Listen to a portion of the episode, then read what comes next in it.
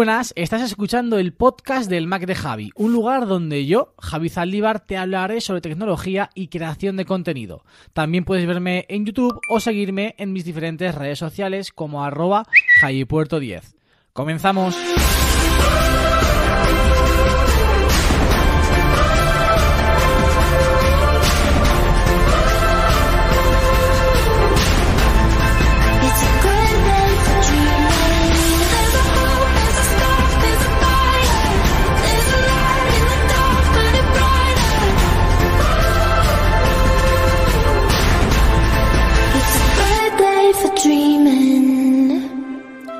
Muy buenas a todos, muy buenas a todas, bienvenidos, bienvenidas una semanita más al podcast de El Mac de Javi.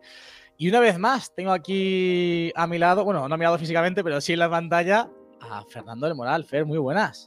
Muy buenas, Javi. ¿Qué, qué, estaba escuchando la intro y qué, qué Apple es esa canción, ¿eh? Que Sí, es, totalmente. es muy de, es muy de Apple Event, de, de inicio de Apple Event. Es más, creo que la usaron en un, en un comienzo de, de estas presentaciones que hacen ahora grabadas en el Apple Park y son la, son la leche y me ha traído muy buenos recuerdos. Pues Javi, encantado de estar aquí, eh, muy contento de, de poder compartir este ratito de podcast contigo y con ganas de hablar de todo lo que propongas.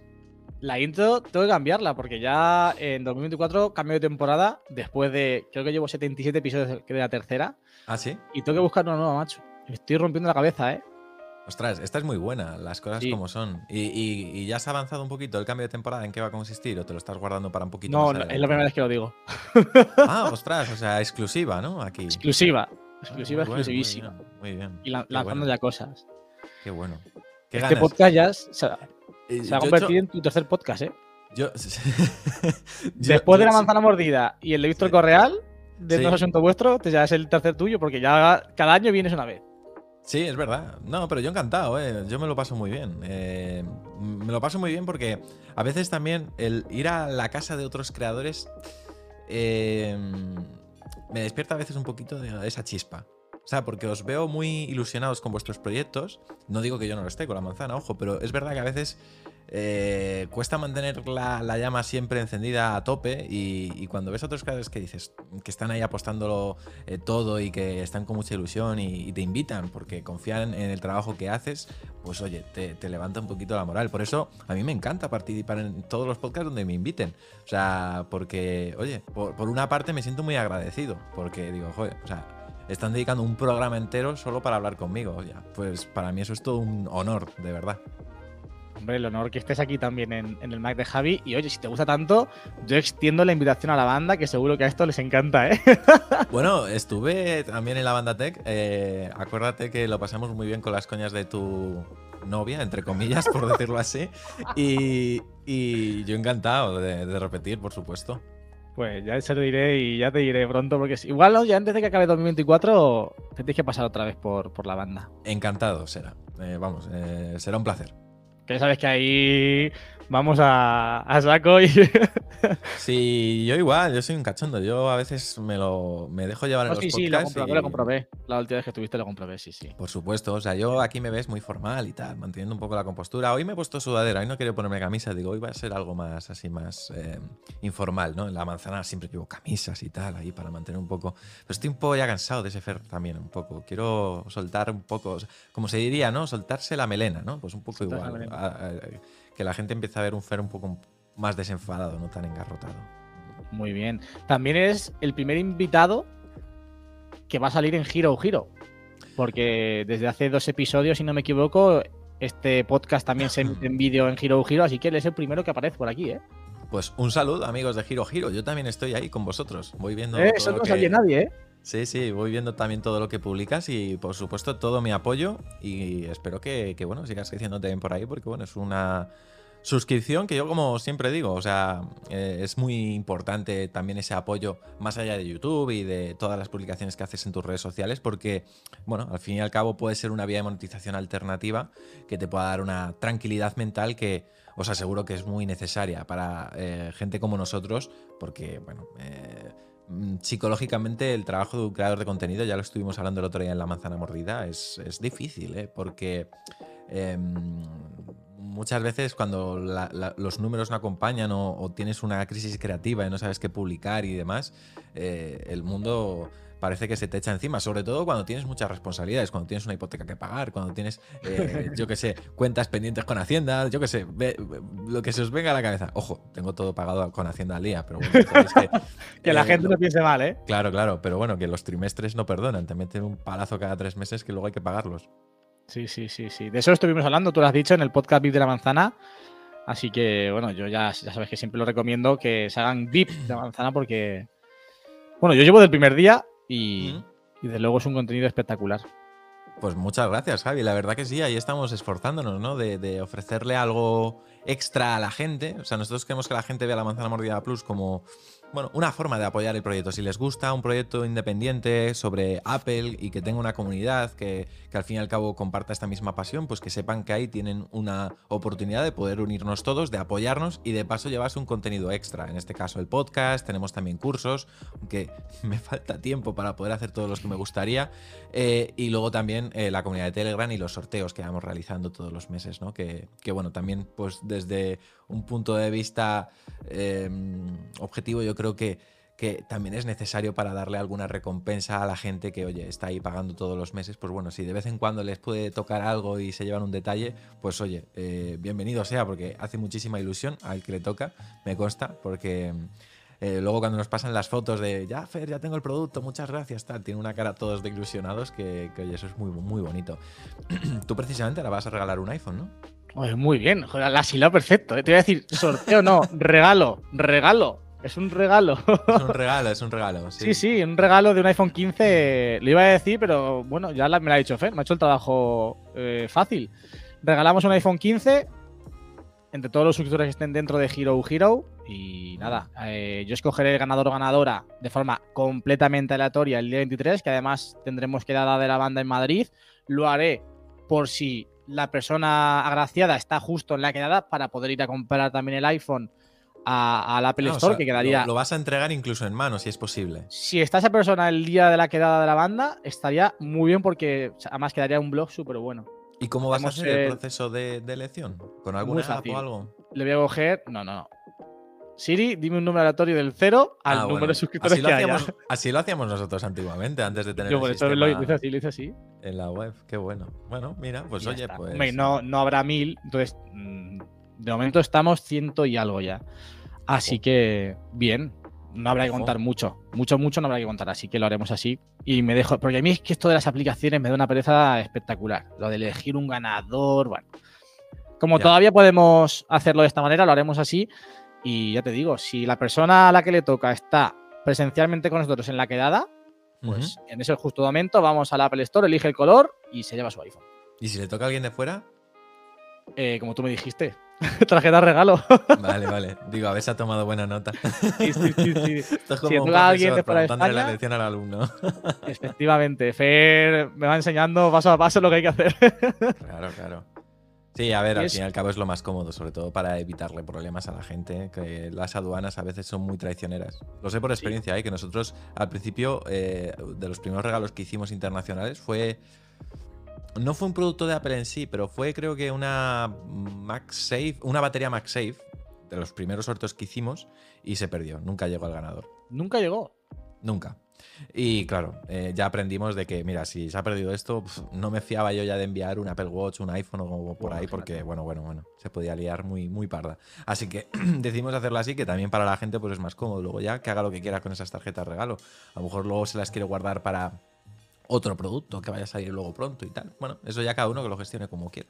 Efectivamente. Además, fíjate, David también está regalando un iPad, un iPad Air, y le dije lo mismo, digo, no digas esta palabra, y si le toca de fuera, pues eh, que sea a través de tarjeta regalo. Y justo antes de entrar, me ha Mm. mandado él una captura diciéndome que no dejan tarjetas regalos del importe que él había puesto, tiene Claro, que ser entre que- 10 y 2 y 2.50, así que pues enviarán varias. Claro, es que son varias. Yo, por ejemplo, cuando he tenido que enviar, eh, bueno, enviar, eh, regalarle algo a, a alguien que vive fuera de España, claro, si el importe es superior a 250, pues he tenido que eh, enviarle dos o tres re- tarjetas regalo eh, por importe de 250, que es el máximo que nos permiten. Eh, pero, pero bueno, no hay problema, porque como se pueden acumular, ese saldo es acumulable luego para la persona cuando lo canjea, pues ya está. Perfecto, sin problema. Pues hecha la público correspondiente. Sí, sí. sí, Vamos sí. al podcast. Vamos a hablar, pues un poco, lo has resumido muy bien, de la manzana mordida, también de Apple y por supuesto de- de- del Fernando Creador, que ya sabes que para mí el podcast es un formato que me encanta utilizar para que la gente nos vaya descubriendo un poquito más lo que hay detrás, porque lo que hay delante ya seguramente la gente lo, lo- ve y lo, y lo consume, porque obviamente entiendo que si alguien está escuchando este podcast sabrá perfectamente quién es Fernando del Moral, porque la manzana mordida ya es un medio hiper reconocido, Fer. Sí, bueno, ahí las cosas como son, llevamos muchos años también. Eh, trabajo nos ha llevado, eh, pero, pero sí, hombre, ahí en YouTube estamos muy bien posicionados, eh, así que para nosotros es un privilegio que la gente nos conozca y, y- sí, y trabajando duro para poder seguir manteniéndonos ahí arriba, que no es fácil. Al fin y al cabo, sí, eh, todo lleva mucho trabajo y cada vez pues intentamos reinventarnos para poder adaptarnos a todos los cambios que van viniendo y sobre todo para poder seguir creando contenido de Apple. eh, que sea interesante para la gente, porque al fin y al cabo, date cuenta que nosotros subimos vídeos mm, durante muchos días a la semana y obviamente, claro, muchos tutoriales ya los tenemos más que mascados y más que hechos, entonces es, mm, es complicado muchas veces sacar temas. eh, cuando la empresa al fin y al cabo no tiene tantos lanzamientos durante el año y cuando llevas 10 años haciendo ese contenido. O sea, porque ah, date cuenta Sí, que nosotros tendremos publicados, pues te lo voy a decir ahora. Una barbaridad. Eh, eh, te voy a decir ahora cuántos vídeos podríamos tener publicados, pero miles, o sea, Sí, miles de vídeos, o sea, voy a buscar en un momento, ¿eh? no, no tarda nada. La manzana Ahí está, mordida. buscando los vídeos de, de la manzana y de Apple 5x1, porque Pues madre mira. mía, cómo ha cambiado el tema. Tenemos 2.923 vídeos publicados. Casi los 3.000, ¿eh? Vamos ya a puntito de 3.000 vídeos. O sea, 3.000 vídeos. Y ojo, estos son vídeos públicos. Luego hubo, hay algunos que, bueno, se publicaron, luego ya con el tiempo a lo mejor los he privatizado porque a lo mejor ya no eran compatibles. Los típicos de que a lo mejor explicaba un método para hacer algo y ya no funciona y los comentarios eran los típicos, no funciona, ya no funciona. Entonces lo vuelvo a poner privado. quitas. Entonces hay que sumar alguno más, pero, pero sí, sí, cerca de 3.000 vídeos. O sea, al fin y al cabo, claro. 3.000 vídeos sobre Apple. 3.000 O sea, vídeos sobre Apple. Claro, o sea, date cuenta cómo. O sea, lo complicado que es hoy en día para nosotros muchas veces sacar contenido sin repetirnos en exceso con respecto a lo que ya hemos hecho eh, en todo Sí, este sí. tiempo. eh. No es fácil. Nada fácil. Y con tanto cambio que me consta que has tenido en los últimos meses, ¿cómo está el Fernando Creador y el Fernando Persona ahora mismo? Pues Acabando Fer- 2023. Pues te reconozco que muy saturado. Eh, ha sido un año, si tú lo has dicho, eh, de muchos cambios en mi vida y, es verdad que se me ha juntado un poco todo, ¿no? Lo personal, lo profesional, mucho- muchos ajustes y, y decisiones así importantes y, y ahora mismo estoy en un momento en el que me, me encuentro falto de batería. O sea, ahora mismo estaría pidiendo el modo ahorro de energía en el iPhone, si ponemos un símil. Y, es una pena porque además ahora son las épocas que a los creadores de contenido más nos renta publicar mucho contenido porque es la época mejor pagada en lo que respecta a la publicidad por toda la campaña de Navidad, Black Friday, etcétera. Pero sí, a mí me ha pillado ya un poco con las pilas un poco gastadas. Eh, entonces estoy ahora mismo en una fase en la que estoy meditando tomarme un aire, o sea, un aire, un respiro. Eh, no, digo no digo dejar de publicar contenido para nada, sino reducir un poquito el ritmo. A lo mejor en vez de sacar cinco vídeos, sacar tres a la semana durante un tiempo. Porque yo cada ciertas. eh, cada ciertas partes o momentos del año me gusta eh, también coger un poquito De aire. visión del futuro, ¿no? Sí, coger un- dar un paso atrás, coger aire y, y vislumbrar un poco hacia dónde quiero ir en los próximos meses. Y creo que me falta un poco eso. Llevo mucho tiempo eh, eh, eh, metido en una rutina Dinámica. de. Sí, en una dinámica muy, muy, pues eso, de ir matando los vídeos de cada día, de cada semana y no poder planificar muy a largo plazo, pues porque no he tenido tiempo para pararme y tomarme ese respiro que necesito. Entonces, estoy ahora mismo en esa fase en la que estoy meditando bajar un poquito porque el año ha sido duro, ha sido eh, pues eso, de, comerme mucho la cabeza, eh, sobre todo porque eh, al final pues es lo que te decía, muchas veces no sabes si un vídeo te va a funcionar, si no te va a funcionar, le doy muchas vueltas a, a- la temática por la que creo que podría ir mejor, luego al final me funciona mal y me rayo. En fin, es una. Ahora mismo estoy en una etapa con muchos líos y muchos come-come mentales. Pero, pero bueno, eh, espero poder superarlos y en 2024 empezar a tope y con las energías recargadas. Así que vamos a ver si ahora tomo un poquito de aire y me replanteo un poquito el canal y cómo quiero reconducirlo. Mm. Interesante. Bueno, entiendo que también a lo largo de todo este tiempo y todos estos años creando contenido, también ha habido momentos en los que has tenido que coger un poquito más visión de futuro. Y bueno, pues oye, mm, yo creo que mal desde luego no ha ido. Claro, es que ese es el tema, que anda que no ha habido, claro, tú date cuenta, en tantos años haciendo contenido, anda que no ha habido momentos y, y etapas en las que he dicho, uff, esto no pinta bien, ¿no? O esto uf, parece que tal. Y al final luego eh, eh, pasa, pasa el tiempo y, y aquí seguimos, ¿no? Y, y además nos va... eh, A ver, en cuanto a números nos va bien. Es cierto que este año está siendo más flojo que el año pasado. 2022 fue un año de récord, o sea, fue brutal. Pero bueno, 2023 segui- seguimos con unos números bastante decentes. No tan buenos, pero bastante decentes. Teniendo en cuenta que al final mucho de nuestro contenido depende también del interés que arrastre Apple detrás.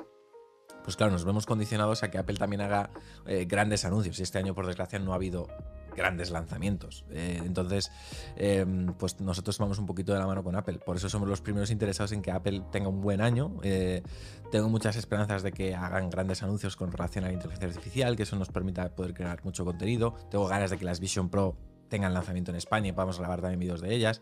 En fin, que mm, obviamente, pues sí, el tiempo al final ha- ha hecho que nos pensemos mucho las cosas y digamos, a veces te comes demasiado la cabeza y luego al final eh, la realidad es otra. Eh, si tuviste esas épocas de bajón o de pensamientos de que la cosa iba mal, eh, ¿por qué a día de hoy, en 2023, estás en esta situación tan buena?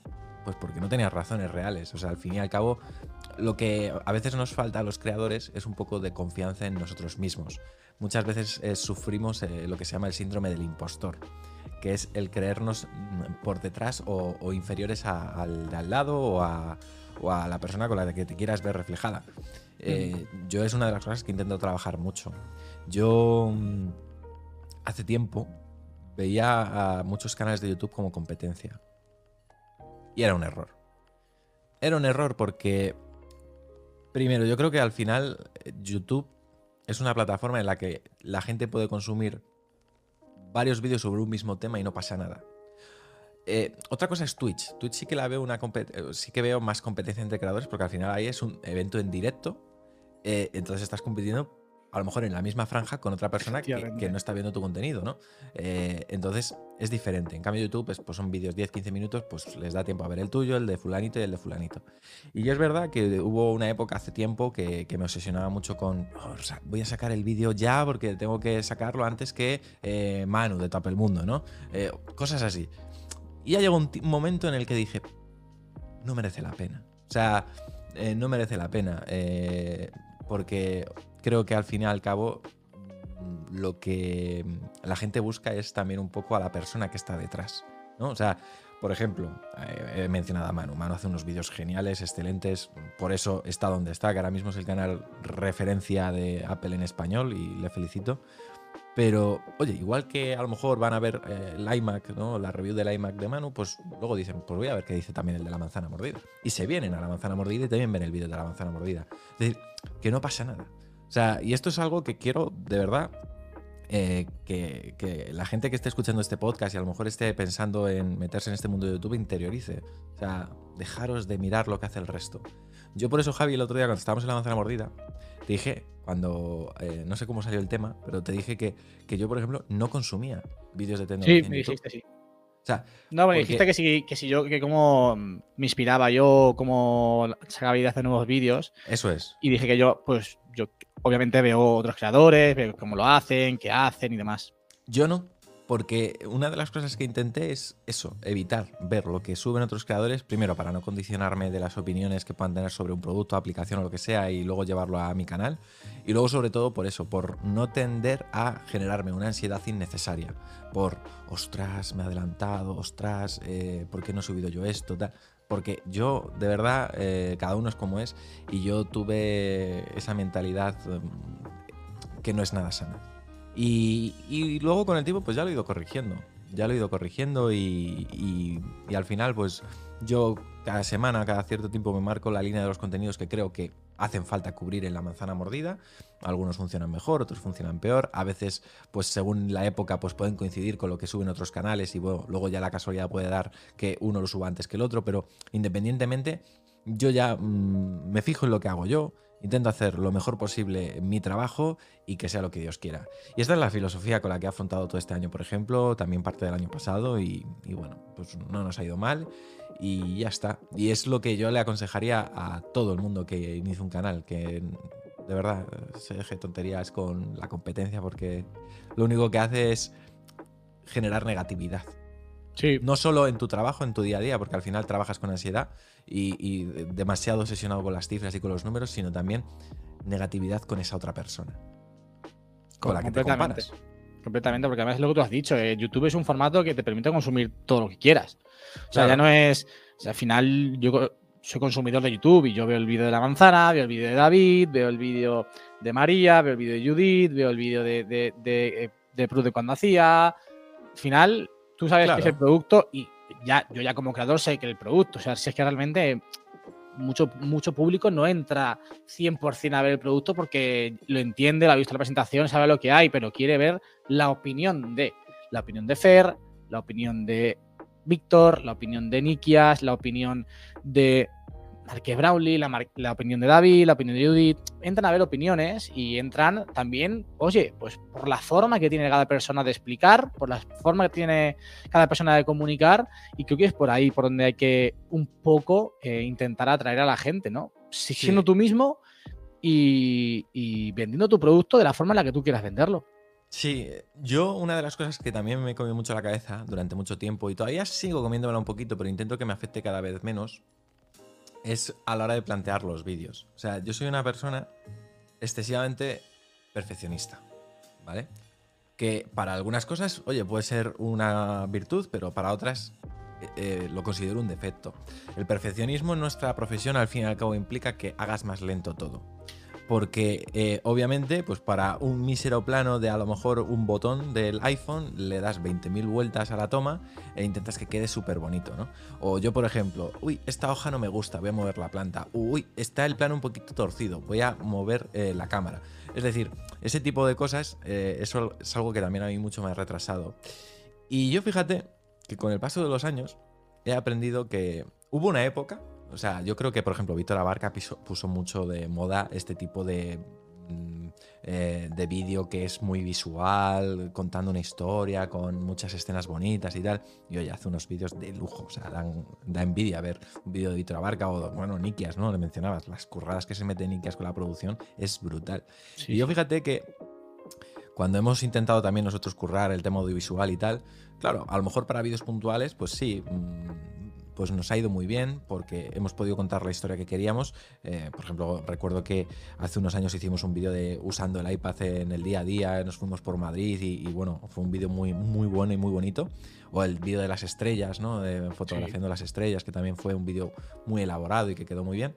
Pero luego realmente lo que he comprobado es que a la gente lo que le interesa es que le cuentes algo, o sea, que, que, que- que le entretengas, independientemente de si se ve bonito o no se ve bonito. O sea, a ver, entiéndase, estamos en un momento en el que ya obviamente se exige un mínimo de calidad visual, ¿no? Pero, por ejemplo, yo me he dado cuenta que mucha gente prefiere ver el blog yendo a comprar el iPhone más que el propio unboxing del iPhone. Sí, efectivamente. O sea, eh, o el, el otro día, el unboxing del iMac. Yo tuve dos planteamientos. Dije, ¿lo hacemos modo tradicional, toma cenital, todo bonito y tal? ¿O lo hacemos rollo natural, como un semi-blog, es decir, a dos cámaras y hablando directamente a una cámara que se va moviendo con nosotros y vamos haciendo pruebas sin atarnos a un guion eh, súper rígido, que sería eh, el, el típico que haría yo para un vídeo normal, ¿no? Hicimos eso y la gente, ostras, vio ese, vio el unboxing del iMac, encima lo subimos una semana más tarde que todos, y lo ha visto más gente incluso que el unboxing del MacBook Pro, que subí al día, el mismo día del lanzamiento. Y Yo los comentarios, entendí. Mm. y los comentarios han sido mucho más positivos incluso, ¿no? Porque a la gente le, le moló ese rollito con David que, que hicimos los dos ese vídeo, ¿no?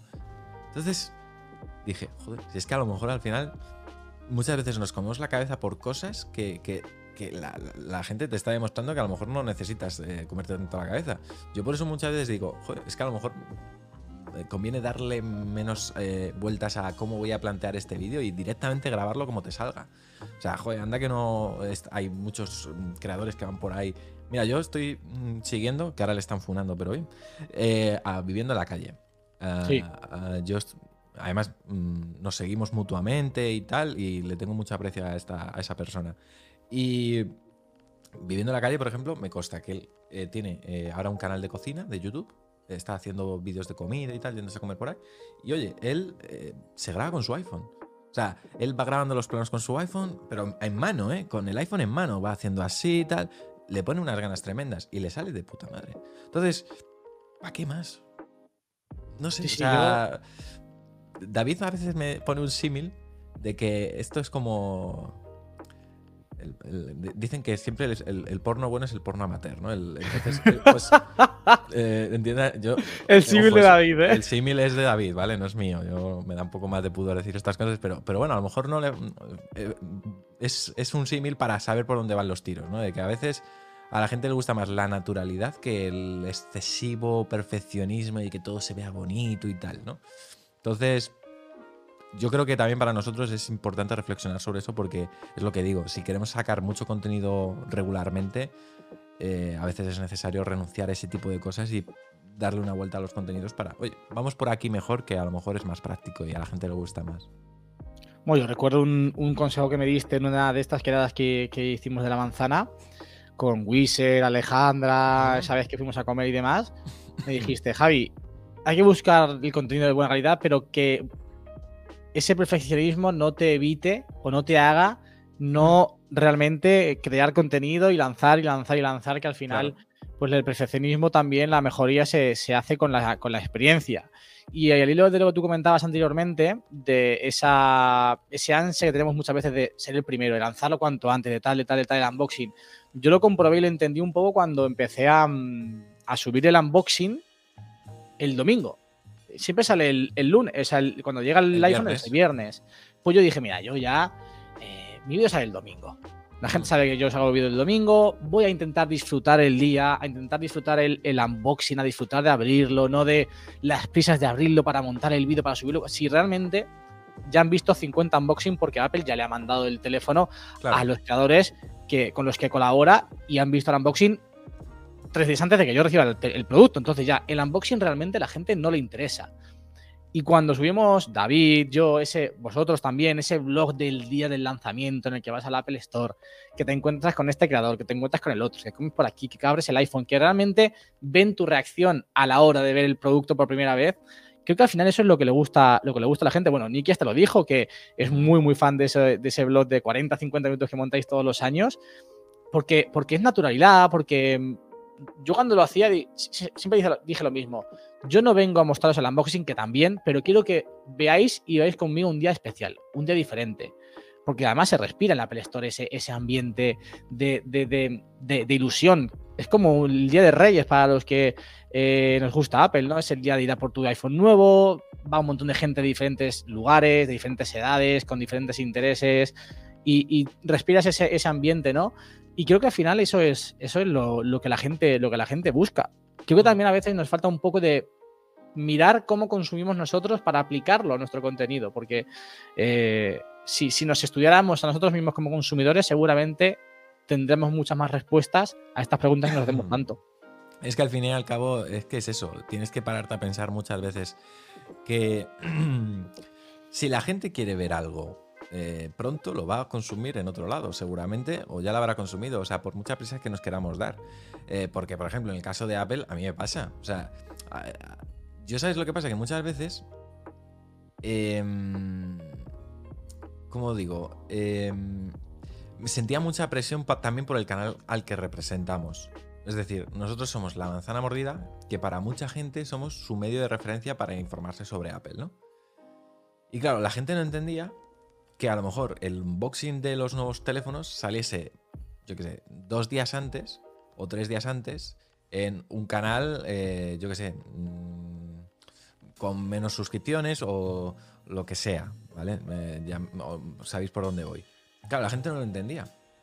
Y, y luego van a, tus, a los comentarios de tu vídeo y te dicen, oye, eh, para ser la manzana mordida deberéis haber subido el vídeo ya, ¿no? Que lo ha subido antes este otro canal. Y, y es verdad que te crea mucha ansiedad, te crea mucha presión. Al final no es algo, en este caso particular, que no depende de nosotros. Quiero decir, oye, pues eh, Apple hace las sesiones que considera oportunas en el momento que considera. Hay un grupo que suele ser siempre el que va a los eventos y siempre recibe esa sesión prioritaria y luego hay otros grupos donde, bueno, pues tenemos que esperar un poquito más. Yo ya cuando asumí eh, el rol que nos correspondía, pues ya aprendí a quitarme esa presión. Dije, pues cuando llegue el producto, pues subiré el unboxing y ya está. Y lo verá quien quiera y lo consumiremos eh, todos, pues al final como nos gusta. Pues con la opinión de uno, con la opinión de otro y, ya está. Y, no pasa nada. Y, y no me ha ido mal. O sea, ya desde el momento en que interioricé esto, que es lo que hay, eh, esto como las lentejas, si las quieres las tomas y no las dejas, pues, pues ya, pues mentalmente lo afronto todo bastante mejor y siento mucha menos presión los, eh, los- en los momentos en, los, en las épocas de lanzamiento de nuevos productos. Sí, sí. Y luego, decías tú lo de que tú, por ejemplo, los unboxing y tal los subes los domingos cuando eh, hay un nuevo lanzamiento. Al fin y al cabo, eh, esto yo es algo que también, por ejemplo, he aplicado en la manzana mordida para los vídeos de las betas. Yo, antiguamente, cubría las betas al mismo día del lanzamiento. Las betas, para que la gente entienda, las betas de iOS, por ejemplo, suelen salir a las 7, Apple las suele liberar a las 7 de la tarde hora peninsular española. Porque allí en Estados Unidos son las 10 de la mañana, pero aquí nos pilla siempre ya un poquito tarde. Entonces, entre que la instalas, te pones a buscar las novedades, grabas, editas, tal, te dan a mí siempre en esa época, al principio, me daban las 10, 11 de la noche fácilmente y publicabas el vídeo tarde y luego te ibas a dormir. Claro, yo llego a un punto en el que dije, joder, luego me despertaba al día siguiente y me había dejado un montón de cosas que mm, a lo mejor habían recopilado otros canales y que a mí se me habían pasado por intentar ser el más rápido.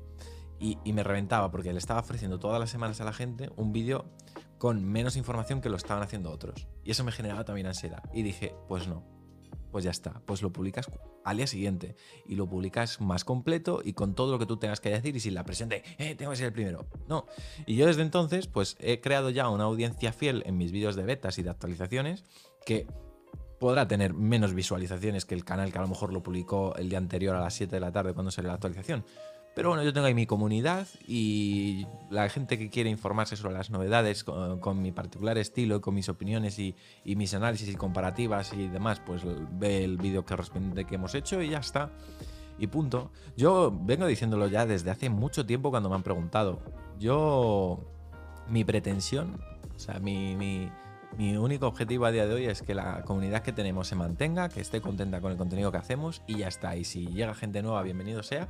Y si no, pues me doy con un canto de los dientes con lo conseguido hasta ahora. Mm, Ya está. Mm, Mi objetivo lo tengo claro, que es seguir haciendo mi trabajo lo mejor posible.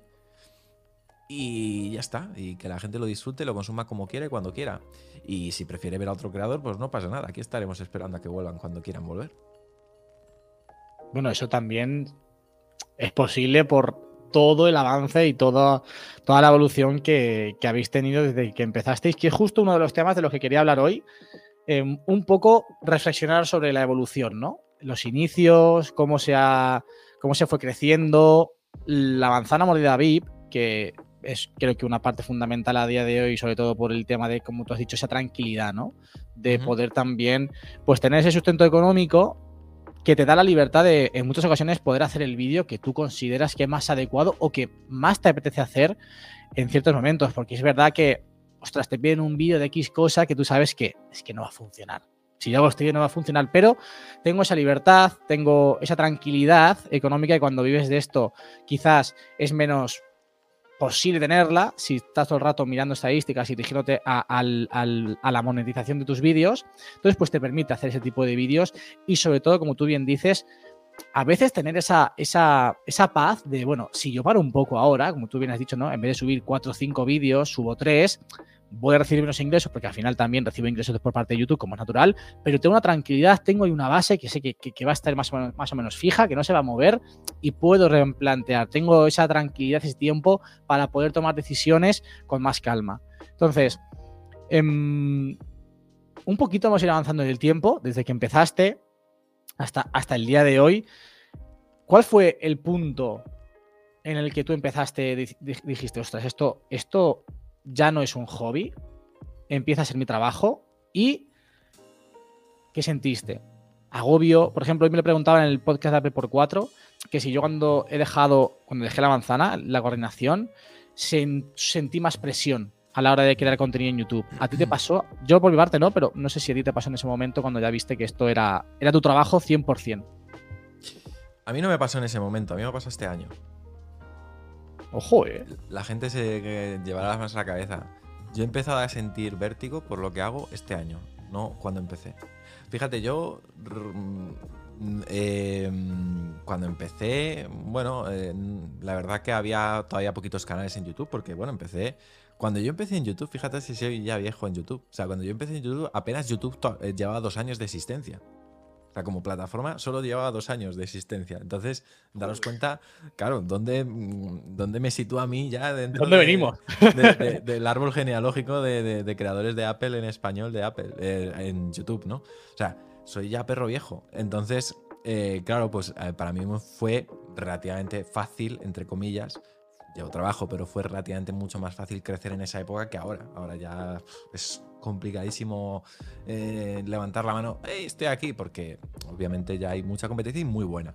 Entonces, em, ah, yo Quizás, hombre, el primer paso importante fue cuando ya tuve unos ingresos que superaban en esa época el salario mínimo interprofesional, que eran 600 euros. Ahora, afortunadamente, ya es un poquito mayor. Eh, pero en esa época era ese salario y tuve que darme de alta como autónomo, ¿no? Entonces, porque, bueno, al principio estaba dado de alta, me acuerdo, en un epígrafe que era el IAE, el Impuesto a Actividades Económicas, no sé qué, que todavía no llegaba, a, digamos, a los requisitos para tener la obligación de, de declararme como autónomo. Entonces, cuando ya me di de alta como autónomo y empecé a pagar mi famosa tarifa plana de 50 euros durante un tiempo, Oh, qué eh, maravilla. Qué recuerdos. Madre mía, ¿dónde quedó, ¿dónde quedó esa tarifa plana? Ahí fue cuando yo dije, ostras, esto ya va en serio. ¿no? Esto, esto mola, esto va cogiendo forma, porque además la, la proyección del canal era siempre hacia arriba, ¿no? O sea, muy, muy bien. Iban llegando acciones comerciales, tal, cada vez se ganaba más. Y bueno, eh, fueron unos años muy buenos que obviamente intentamos aprovechar al máximo. Yo publicaba muchísimos vídeos. Eh, y, nos fue muy bien.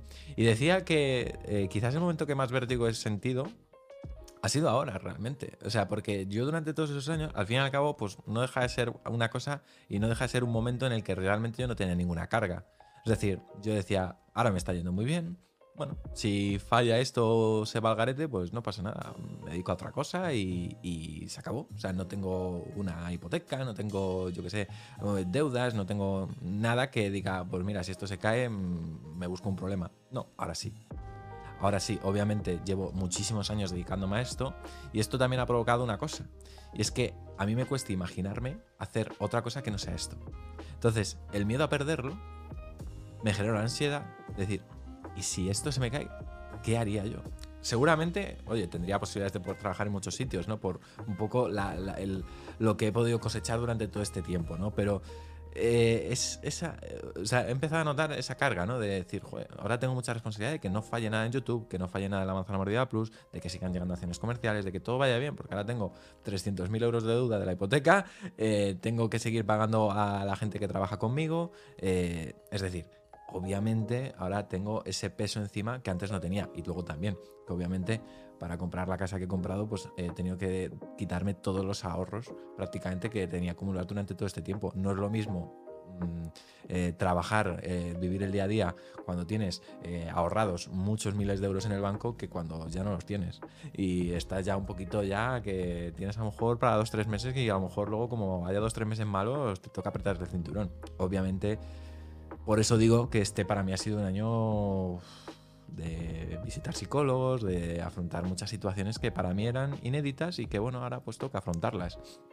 Pero es curioso, ¿eh? porque no, no fue Fíjate. al principio realmente. Ha sido ahora, cuando he tomado conciencia de realmente el vértigo que da eh, dedicarse a este tipo de profesiones. Y no piensas también, fíjate, yo a veces, por esto que comentamos justo la manzana, ¿no? De la incertidumbre económica, hay veces que va mejor, hay veces que, hay veces que va peor, en mi caso, ¿no? Mm, Sí. Pero, pero hoy justo estaba en la ducha hace un rato, venía del gimnasio y hacía una reflexión de, ostras, em, es verdad que, que hay veces en los que, joder, pues tienes dudas, ¿no? De, hostia, y si, si no funciona bien como esto, ¿qué, qué hago, no? Pero no piensas un poco hacia atrás y dices, ostras, mira, aposté por esto, que quizás nadie creía en esto, hago lo que me gusta y aún así, que eso ya, si eso es- por si solamente no fuese suficiente, todo lo que tengo, estoy pudiendo construir, estoy pudiendo pagar, viene por el trabajo que estoy haciendo, haciendo lo que me gusta. Mm. Y hay muchísima gente que está, vamos, 100% en peores situaciones que las nuestras y que además no tiene la suerte de poder dedicarse a lo que, a lo que le gusta y disfrutar en el día a día. Mm. Sí, sí, es que es así. O sea, yo eh, lo has descrito tal cual. O sea, yo todo lo que tengo lo he conseguido gracias a esto que he hecho. O sea, la casa que tengo ha sido pagada con todo el trabajo de la manzana mordida durante todos estos años. Eh, todo, o sea, todo. Todo lo que veis, todo. O sea, la gente que trabaja conmigo, la gente que he conocido, mis amigos más cercanos, todo gira en torno a la manzana mordida. A ti te conocí por la manzana mordida. Es decir, o sea, la manzana mordida y todo el trabajo que he hecho en estos años es mi vida. Entonces, por eso decía que, que claro, me cuesta imaginarme eh, en una situación que, se- que sea diferente a la que eh, he venido teniendo durante todos estos 10 años. Que, ojo, insisto, o sea, ahora mismo no hay razones para preocuparse porque todo va bien y... y, y Que alarme la manzana mordida no va a desaparecer. no, no, no, por supuesto. Pero bueno, que la, que la gente tiene que entender que esto pasa, pues, por ejemplo, el que monta un bar o el que, yo qué sé, tiene una empresa propia y dice, oye, pues eh, hoy me va muy bien, pero da mucho vértigo a veces eh, enfrentarse al día a día porque nunca sabes qué te puede pasar. Pero bueno, la vida es así. Hay que, hay que tirar para adelante y adaptarse a todo lo que vaya viniendo. Afortunadamente, pues a nosotros pues no nos ha ido mal y, y muchas veces nos hemos comido la cabeza innecesariamente. Eh, a mí me dijo mi doctora muchas veces eso, que, que muchas veces la mente humana es muy caprichosa porque siempre trata de pensar en las cosas negativas que te pueden pasar y nunca en las positivas, ¿no? Y que eh, seguramente el ejemplo típico, ¿no?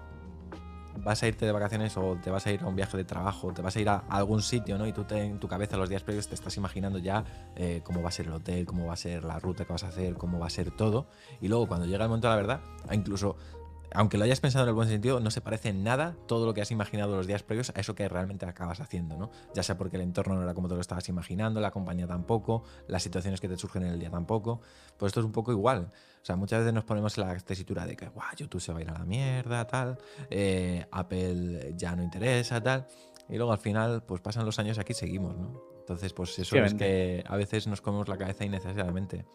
Entonces, y luego también yo pienso que esto, al fin y al cabo, es una es como un parecido al, al mal de tontos, consuelo de o sea, mal de todos, consuelo de tontos, pero bueno, tampoco es algo que en realidad a la hora de la verdad me fuese a consolar, pero, joder, si la manzana mordida se va al garete, ¿cómo le tendrá que ir a los demás?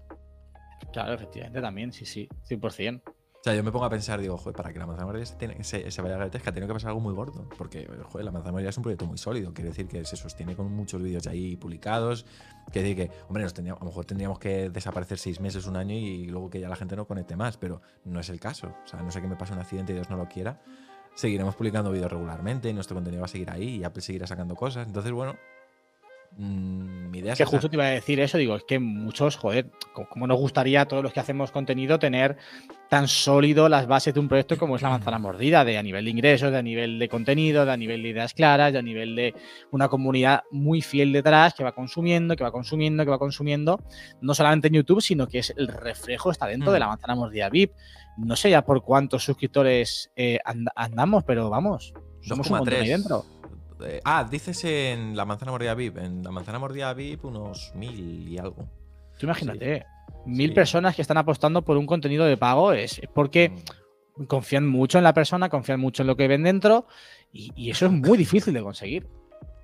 Sí, es, es complicado y, y, oye, yo estoy súper agradecido a todo lo que la gente apoya porque no es fácil hoy en día con todas las suscripciones que hay ya en todos lados, pero, pero joder, muy bien. Mira, ahora mismo hay activos 1159 suscriptores. Fíjate. Muy contento, la verdad. O sea, ha habido meses en los que realmente hemos ganado más de la manzana mordida plus que de YouTube. O sea, Sí, sí. Quiero decir que mm, obviamente es una inversión, o sea, es una, sí, una inversión que hicimos muy importante, porque también es verdad que armar toda la infraestructura que armamos no fue barata, porque quisimos hacerlo todo a través de nuestra propia web, servidor, eh, y obviamente pues tuvimos que construir una web de cero con toda la tecnología que hay detrás. Y bueno, pues ha habido mucho trabajo ahí, pero la inversión ya está más que amortizada, porque, ah, oye, pues eh, obviamente ha sido un nivel de ingreso muy, muy alto.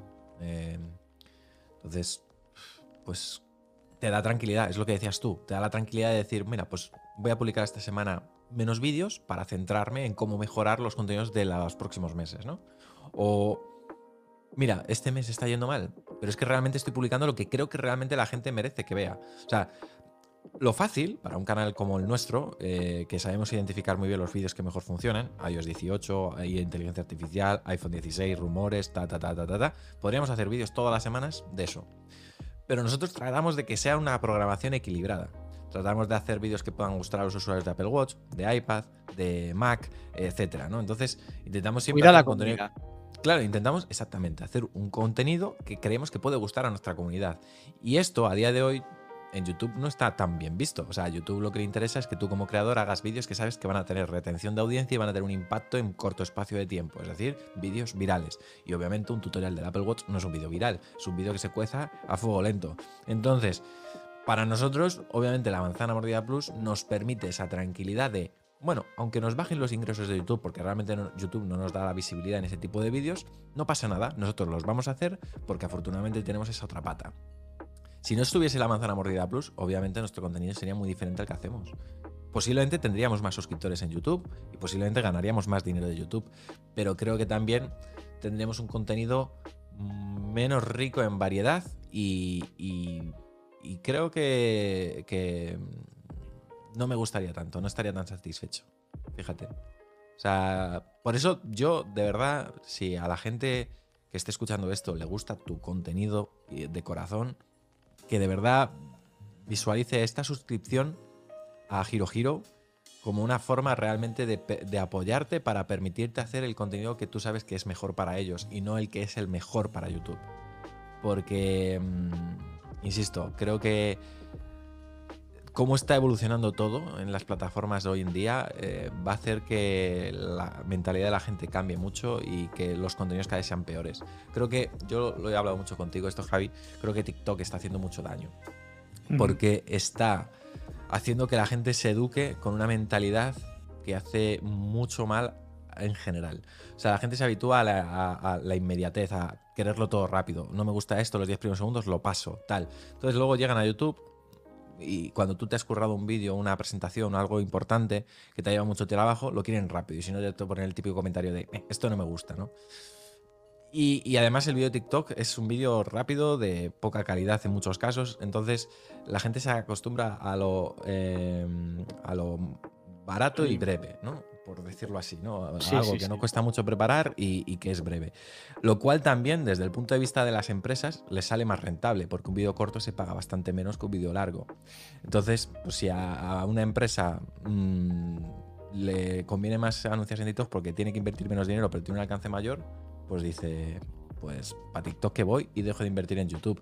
Por eso digo que es importante que la gente se mentalice en cuidar muy bien el contenido, no dejarse llevar por las modas. TikTok ha causado mucho daño. Yo no es una red social que a veces consumo, pero reconozco que es, ha sido muy dañina para los contenidos mm, de calidad. Pero, pero bueno, yo tengo la esperanza de que bueno, eh, la gente siga apostando por YouTube. En fin, eh, Veremos. estoy, muy, estoy muy reflexivo hoy, Javi, como ves. Sí, sí, sí, está reflexivo, sí, sí. Te estoy, te estoy dando ahí muchas reflexiones para tu audiencia. Sí, sí, para, para tomar nota. ¿Y mm, en qué momento, en esta evolución que, que vamos siguiendo, dijiste que, bueno, eh, cuando llegó el momento de hacerte autónomo fue un punto en el que tú dijiste, ostras, estaba en serio? ¿En qué momento también? Porque al final, para crecer, en, en muchos momentos también te tienes que regir un poco a lo que YouTube te está pidiendo, ¿no? Para, para intentar llegar a más gente. ¿Cuál fue el punto, el momento en el que tú dijiste, vale, mm, YouTube pide esto, pero yo creo que cuidar a la audiencia con este contenido variado, con este contenido de calidad, merece más la pena a largo plazo? Pues mira, te voy a contar una anécdota. Yo, durante mucho tiempo, mm, creo que esto también es una de las cosas por las que, por ejemplo, los vídeos de noticias nos funcionan muy bien. Yo durante mucho tiempo, al principio hablaba de jailbreak cuando empecé, porque era Sí. el boom del jailbreak y tal, ¿no? De Cydia y de todos los tweaks y tal. Eh, luego lo fui recondicionando a aplicaciones, muy influenciado por Sergio Navas, que, bueno, al principio me ayudó muchísimo. Y luego em, lo fui enfocando mucho a actualidad. Porque a mí siempre me ha gustado mucho comunicar.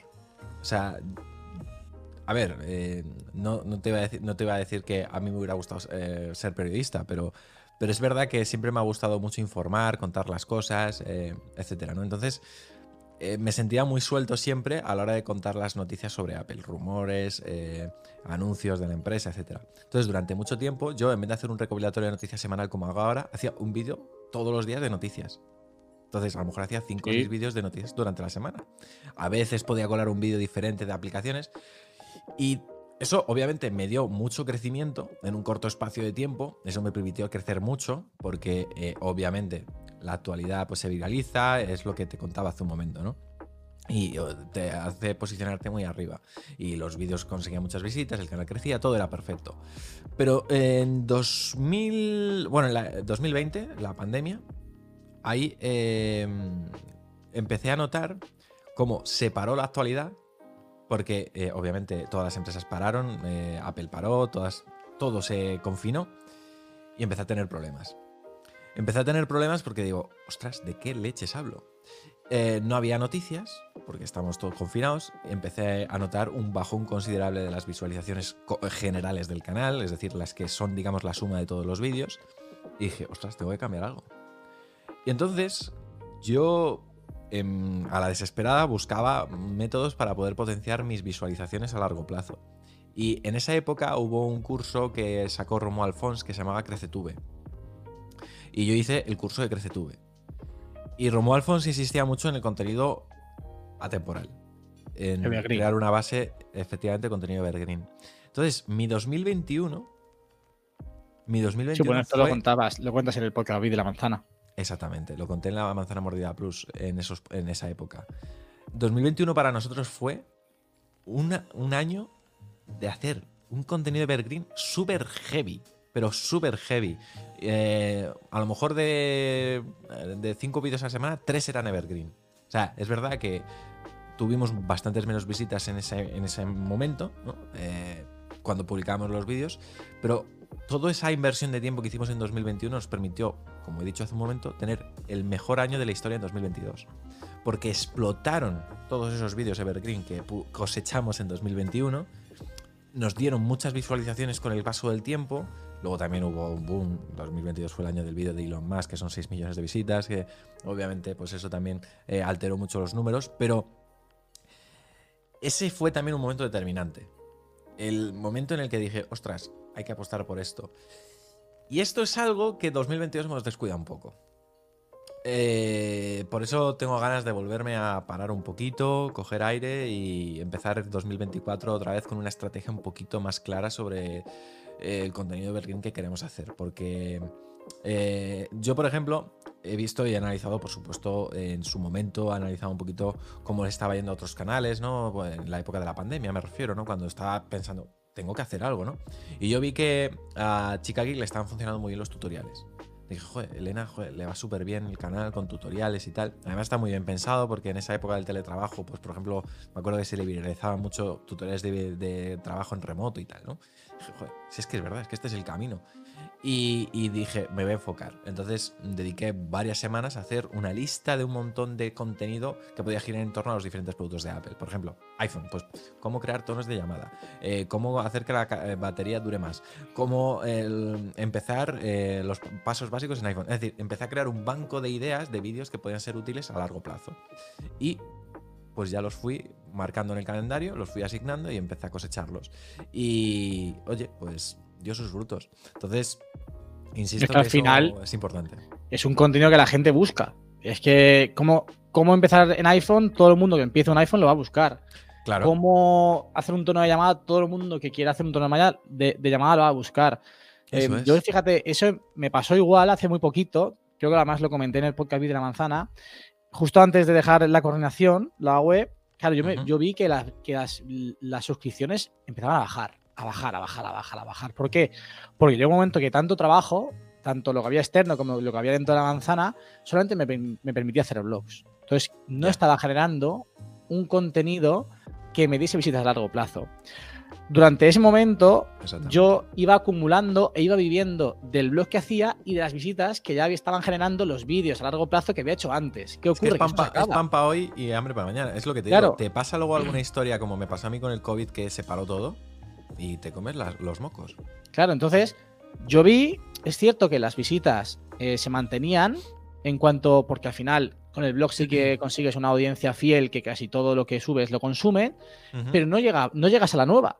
Que es lo que, Claro. lo que a mí me permite, lo que, lo que te permite también el contenido de Evergreen, ¿no? Que alguien que se inicie nuevo en el mundo te descubra, o que alguien que si busca, tú has subido ya el vídeo de mi experiencia en el iPhone 15 Pro Max, alguien que busque porque se va a comprar en Navidad el iPhone, hostia, este vídeo, y te descubre, ¿no? Claro. Entonces, por ejemplo, David en ese sentido lo hace súper bien. Todo su contenido, casi todo su contenido es evergreen. Entonces, genera muchas visitas a largo plazo. Y yo me di cuenta que estaba haciendo eso, que estaba fallando en que yo estaba muy centrado en el blog, obviamente porque mi tiempo era lo que me permitía hacer, no podía, no tenía tiempo para dedicarle a hacer una estructura, a hacer una planificación de vídeos más, eh, con más pozo tecnológico, es decir, más evergreen, más eh, estructurales del canal, ¿no? Pero claro, me di cuenta que, que, claro, que eso pasé dos meses sin subir ni un solo vídeo así, vivía de lo que sí que había hecho hasta- el momento, pero las suscripciones empezaron a bajar y cada vez menos. Es verdad que las views se mantenían más o menos, no, no, no había, descendían, pero no era equitativo, o sea, no era, no, el descenso en suscripciones no era proporcional al descenso en visualizaciones, pero claro, mm, al final te estancas en crecimiento. Entonces dije, ostras, tengo que hacer contenido de este tipo también, que también me gusta hacerlo, ojo, que no, es porque esté obligado, ¿no? Pero, pero para que la gente entienda también un poco cómo funciona un canal detrás, la- las cosas que hay que tener en cuenta, que no es subir por subir, que hay que saber más o menos, pues, eh, cómo moverte, cuáles son tus objetivos y cómo funciona también un poco la, la plataforma. Mm. Sí, sí, es que es eso, es, saber moverse en todo momento y adaptarse a todo lo que va surgiendo eh, y, sobre todo focalizarse no solo en el hoy, sino también un poco vislumbrar esas, eh, o sea, eh, cómo puede ir pasando el tiempo y ser útil un contenido que puedas grabar ahora, que a lo mejor ahora no va a irte lo suficientemente bien, pero luego a lo mejor se explota y se viraliza y te puede eh, dar visitas a largo plazo. Yo siempre digo, mira, un vídeo de noticias te puede dar a lo mejor 30.000 visitas hoy, por ponerte un ejemplo.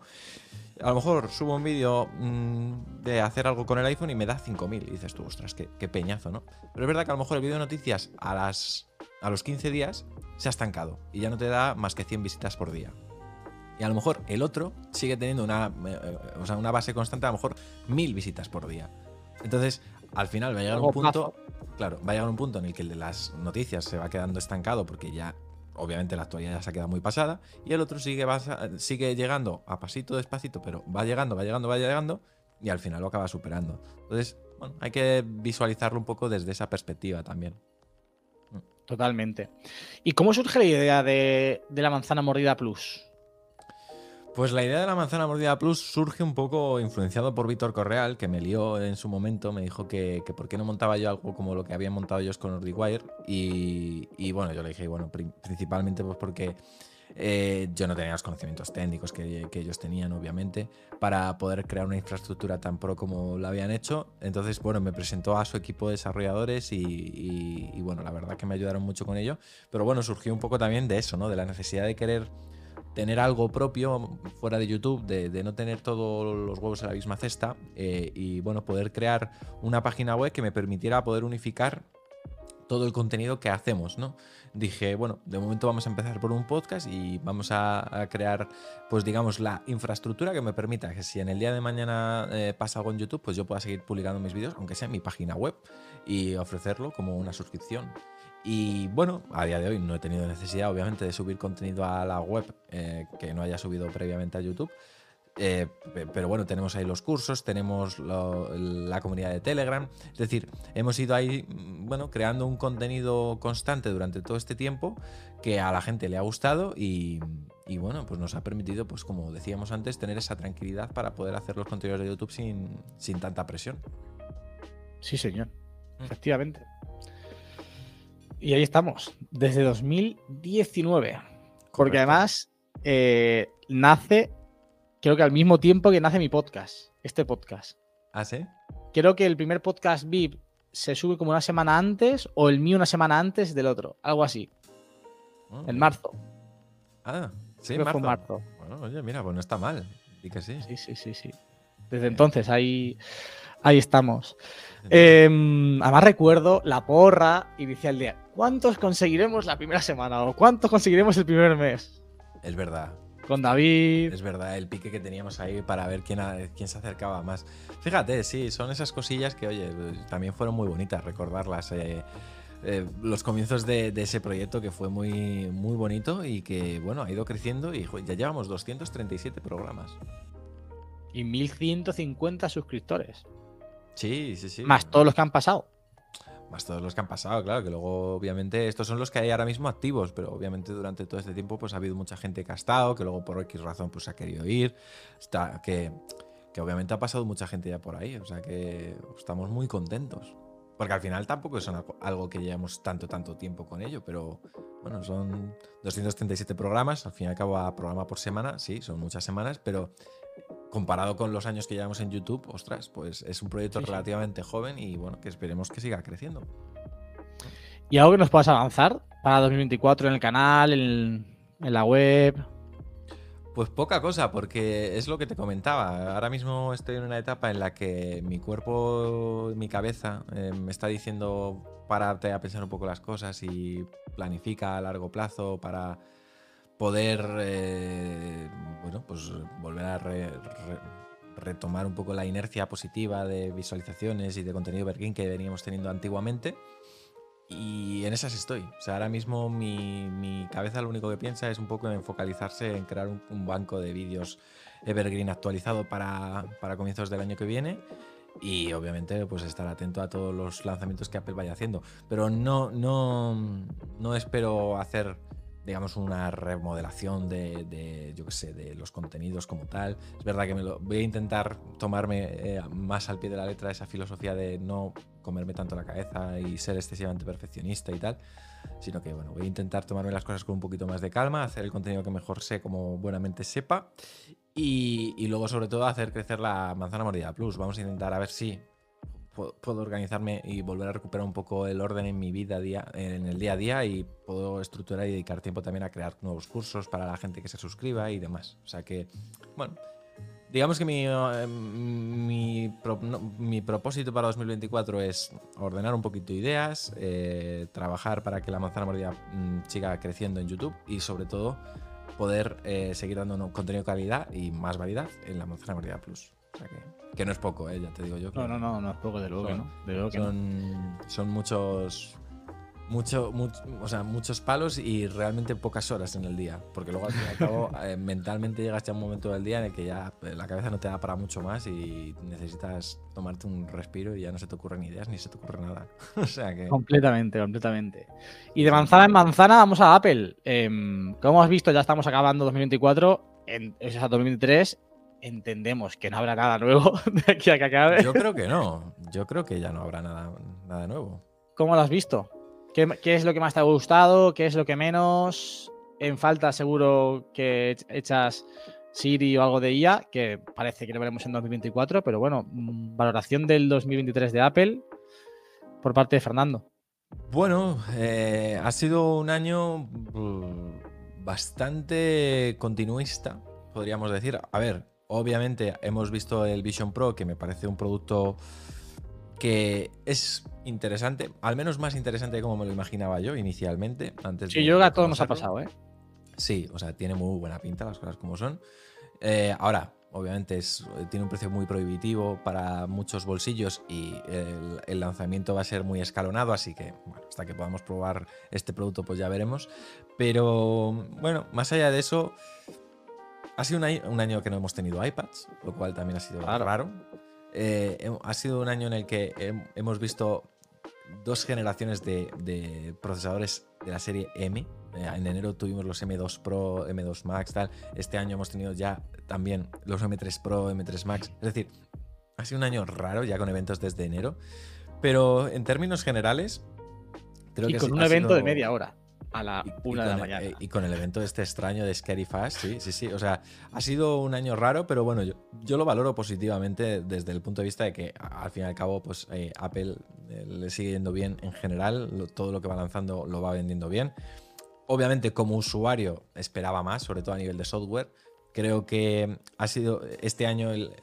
no- yo creo que no, no va a ser recordado por un, un lanzamiento de Apple en concreto, más allá del Vision Pro, me refiero, que todavía no ha sido lanzado. Yo creo que sí que será el año, a lo mejor el 2024, el año del Vision Pro, cuando ya salga del mercado, la gente lo pruebe y empiece a darnos envidia a todos los que no lo hemos podido comprar todavía. Pero yo confío en que Apple esté preparando algo gordo de cara a 2024 con respecto al software, ¿no? Porque creo que estamos en un momento en el que ya cada vez es muy complicado eh, sacar a nivel de hardware mejoras que realmente eh, seduzcan a las personas para hacer el desembolso que ahora mismo conlleva comprarse un iPhone. Eh, y creo que el software puede, puede ser el que marque un poco esa diferencia, sobre todo con la implementación de inteligencia artificial que eh, mejore los flujos de trabajo diario de la gente, ya sea en el ordenador, en el iPad o en el iPhone. ¿no? Entonces, esa es un poco mi, esperanza. Yo 2024 es el año que eh, espero que Apple dé un golpe sobre la mesa en, la implementación de IA en su iPhone y que, por ejemplo, Siri mejore considerablemente. Creo que ahí puede estar la clave del 2024 de Apple. Muy bien, fantástico. Y yo quería, para ya, mm, te- tengo que reconocer una cosa. No soy muy usuario de la IA y ya que venías he dicho, me cago en la leche. Fer es muy fan de la IA, utiliza mucho la IA. Tres, cuatro, cinco tips para la gente como yo que todavía no la tenemos implementada en el día a día. ¿Alguna aplicación, alguna forma? No sé, cuéntanos. Buenos consejos en ese sentido. eh, Yo utilizo. Bueno, tengo. Yo pruebo todas las IAs. O sea, creo que. Yo soy de los que piensa que hay que eh, verlas como una herramienta con la que puedes trabajar mejor o puedes ayudarte para ser más práctico para ciertas cosas que a lo mejor realmente pues, te quitan mucho tiempo eh, innecesariamente. Yo estoy dado de alta en ChatGPT Plus. eh, tengo también, obviamente, el Bing Chat que tenemos todos. Eh, luego también estoy registrado en Cloud, que es la IA de Anthropic, que, que creo que ahora va a trabajar con Amazon. Y, mm, y luego también tengo Google Bart. A ver, a mí obviamente a nivel de IA, quizás la más completa es ChatGPT, sobre todo después de la última actualización que han ido haciendo con los GPTs personalizados. Entonces, yo la, que más utilizo para mi trabajo, por ejemplo, va a parecer raro, pero es la de Cloud. Eh, eh, sobre todo porque a mí una de las cosas que más me ayuda la IA es a definir títulos para mis vídeos. Eh, muchos títulos de mis vídeos a veces les doy una vuelta con inteligencia artificial. Yo a lo mejor tengo clara la idea del vídeo, tengo claro cómo lo voy a plantear, tengo el guion escrito y todo. Entonces yo vuelco un poco el guion de mi vídeo a, por ejemplo, a Cloud y le digo, mira, mi vídeo va a tratar de esto y quiero enfocarlo para personas que mm, bueno, buscan sobre este tema y a lo mejor pues también para personas que no necesariamente estaban buscando información sobre ese tema, pero ven el vídeo en el explorador y dicen, "Oh, pues mira, me entra curiosidad, voy a ver. Entonces, eh, es una IA que entiende muy bien esos contextos y suele dar títulos muy buenos. Entonces, yo, por ejemplo, es uno de los usos que más hago de la IA a día de hoy en cuanto a mi trabajo. Luego, la de ChatGPT la utilizo ahora un poquito más, sobre todo desde que han lanzado los GPTs hace poquito para que te permiten crear como mini aplicaciones personalizadas con respecto al uso que tú le quieras hacer. Yo, por ejemplo, me he creado un mini GPT para definir miniaturas. O sea, yo, eh, Oh. nosotros a lo mejor en la manzana mordida tenemos de cada vídeo tres posibles miniaturas. Muchas son similares y solo cambia el texto que ponemos abajo a la izquierda. ¿no? Eh, todos todas nuestras miniaturas, la gente que ve la manzana mordida sabe que tienen un texto siempre acompañando a, la portada. Entonces, a veces tenemos esa misma miniatura con tres textos diferentes. Entonces, yo lo que hago es volcar a, la, a ChatGPT las tres fotos, le explico de qué va el vídeo, le explico cuál es el título que he pensado para ese vídeo y le digo, vale, ahora quiero que actúes como, una, per- eh, que actúes como un experto en la psicología humana y me digas, desde tu perspectiva y tu conocimiento, cuál miniatura o cuál texto de estas miniaturas podría combinar mejor con este título y despertar el interés de la gente para que a lo mejor esas personas que no necesariamente estaban interesadas en ver un vídeo de este tipo sientan curiosidad por verlo. A veces juego un poco con esa mentalidad a la hora de plantearle las cosas a la inteligencia artificial y me da muy buenos resultados. Y luego la de Bing, la verdad que también la utilizo mucho, sobre todo para mm, resumir noticias. O sea, yo cuando a lo mejor eh, estoy preparando los recopilatorios de noticias y demás, pues busco muchas veces en varias fuentes sobre un mismo tema, ¿no? Me gusta conocer un poco diferentes puntos de vista sobre una misma noticia, un mismo rumor. Y luego, pues a veces lo que hago, después de que ya me haya dado toda la información, le digo, vale, pues ahora hazme un resumen por puntos con las claves de esta noticia, ¿no? Entonces, pues me permite resumir y ganar mucho tiempo, sobre todo a la hora de elaborar mis guiones para las noticias, ¿no? Entonces, bueno, voy, combinando, voy combinando un poquito de aquí, un poquito de allá. Y la intento aprovechar para hacer mi trabajo lo mejor posible y de la forma más rápida. Obviamente, luego también una de las eh, eh, de los muchos posibles usos de la IA puede estar en que te revise textos y que a lo mejor eh, les dé una vuelta para poder eliminar palabras innecesarias o contenido innecesario.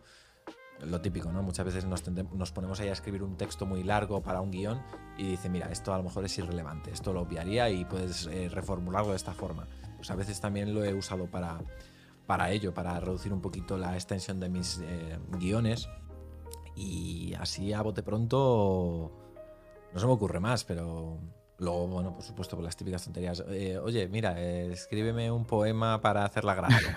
Oye, búscame información sobre esto, ¿no? Bueno, pues esas cosas, pues sí, también. Pero en mi trabajo la uso para eso principalmente. Por eso tengo ganas de que esté integrada por fin a- en un sistema operativo como pueda ser iOS o macOS y que ya nos permita hacer cosas más prácticas. Como por ejemplo, mira, créame tres citas en el calendario, una para hoy, una para mañana y otra para pasado, que sea de hacer esto. Y que Sí, sí. de forma inteligente, con lenguaje natural, sea capaz de hacer múltiples acciones con una sola petición. Cosas así, ¿no? O sea, por eso digo que yo es lo que estoy esperando.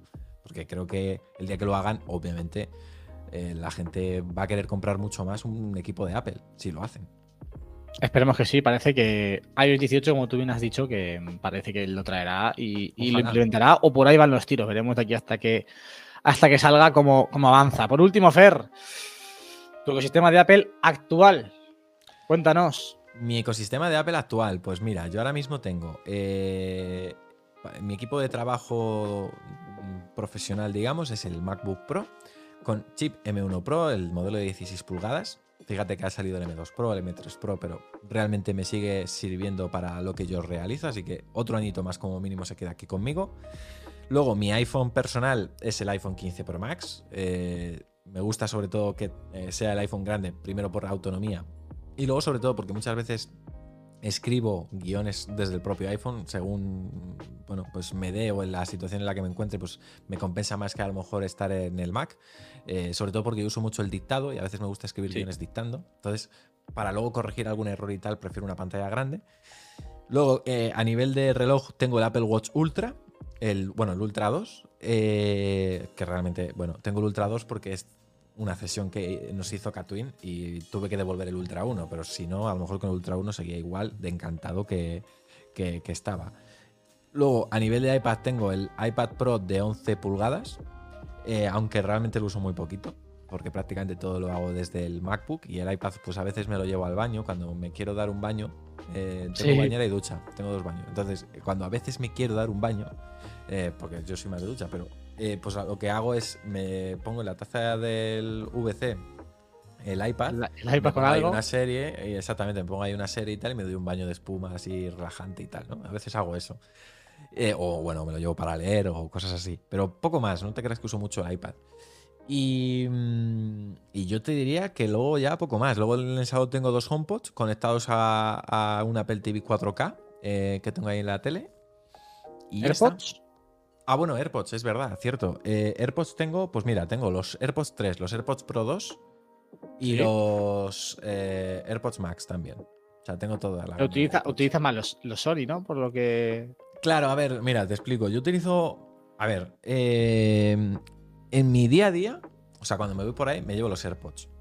Ahora me llevo mucho los AirPods Pro porque ya tengo mis almohadillas que me van muy bien. Antes, Por fin, ¿eh?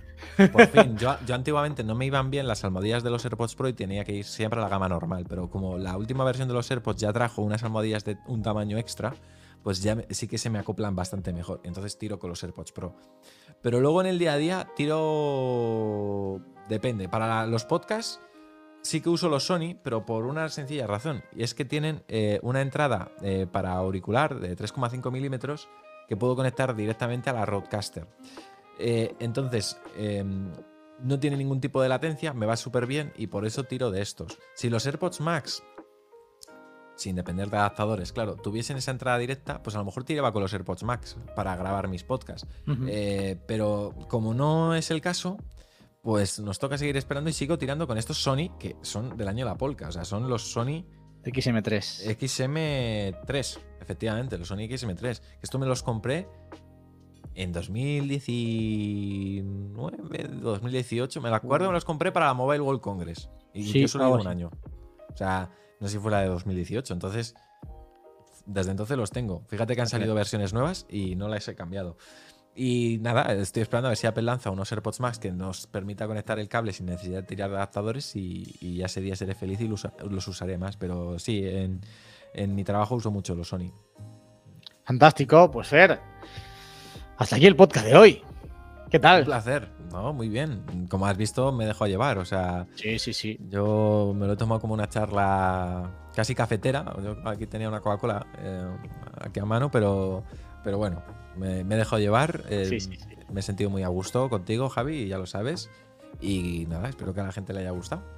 Seguro que sí. Vamos, yo creo que estoy convencido porque siempre gusta, ¿no? Saber estas cositas que hay detrás. A mí lo que cuando escucho a, un- a unos creadores, al final cuando consumimos el contenido sabemos lo que hay delante, Ujú. pero yo siempre tengo mucha curiosidad por lo que hay detrás, ¿no? Lo que piensa la persona, lo que siente, las dudas, las comeduras de cabeza, cómo enfoca esto, cómo enfoca lo otro.